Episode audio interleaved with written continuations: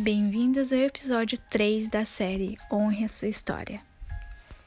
Aqui é a Sei, vamos compartilhar um pouquinho mais dessa história. Quando a vida te coloca no jogo. Eu me lembro que cada ano daquela época que vivenciara muitas mudanças e desafios na minha jornada no esporte estava ocorrendo.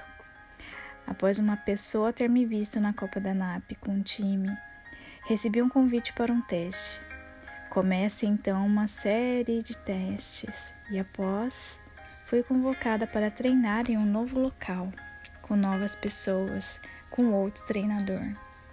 Tudo era muito novo, eu mal sabia o que ia rolar, mas o primeiro contato foi aquela sensação de estranho no ninho.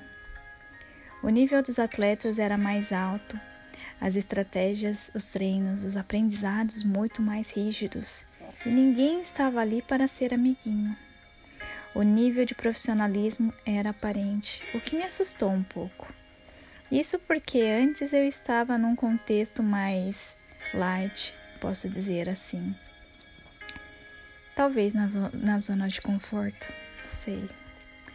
Por que será que quando estamos quietinhos é sempre bom, mas o que você espera não acontece.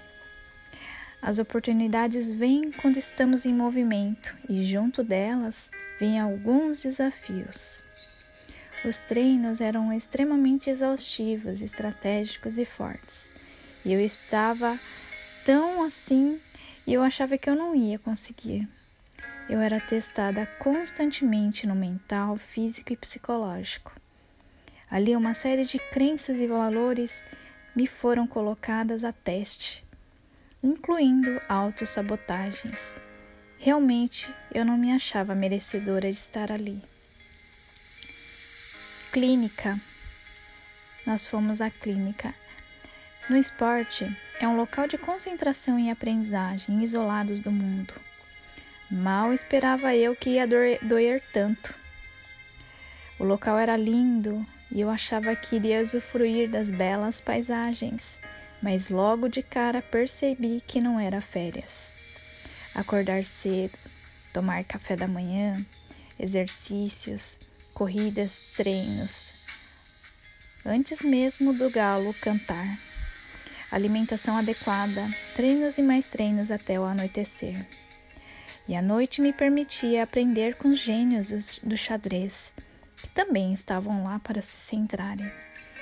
Alguma coisa para treinar a mente, eu percebi.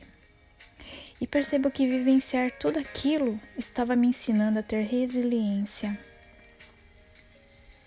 Talvez na época eu não entendia, mas entendi que aprender resiliência, disciplina e autocontrole era o que a vida estava me ensinando ali. Às vezes não notamos que a cada movimento você está aprendendo uma coisa nova. E movimento está relacionado com um hábito. Quando você direciona a energia, uma egrégora é criada. E neste contexto que as oportunidades vêm, a abundância chega. E nós nos percebemos abertos para a vida. Honre a sua história. Movimento Catarse. Geração sem Meguro. Obrigada por me escutar até aqui. Logo mais, os próximos episódios.